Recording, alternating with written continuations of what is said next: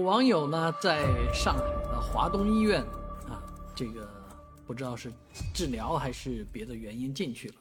反正人家就多了那么一手，就去在这个机器上去按这个对就诊是否满意的回馈，人家想点一个不满意，结果啊，意外的事情发生了，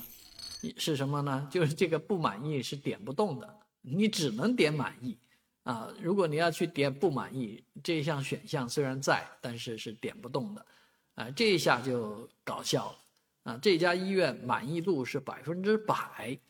啊，那其实这个数据本身也是一个搞笑的数据了，啊，可能百分之百吧，这个百分之百一定是通过什么方法做成这样的，在任何地方都是有人满意，有人不满意，啊，有各种各样的纠纷，有各种各样的。呃，这个问题在，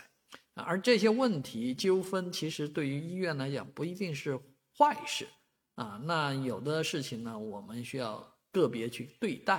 啊。那既然人家有表达不满意的选项，就应该让人家表达不满意啊。现在医院方面给出的答复是技术问题，我们将会啊督促这个技术提供方、设备提供方去改进。所以呢，很多电脑程序员马上跳出来了，这个锅我不背啊，这个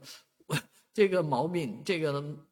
东西绝对不是技术问题，不是个错误，而是呃需求方或者说甲方爸爸要还是不要？甲方爸爸交代过就不能够点这个东西，那我自然就不让他点啊。虽然画面上有，但是后面是没有的。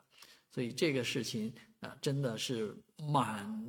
叫什么呢？让人无语啊！不知道这个责任该追究到谁啊！所以你对这件事情有什么看法？也欢迎在我的视频下方留言，大家一起讨论。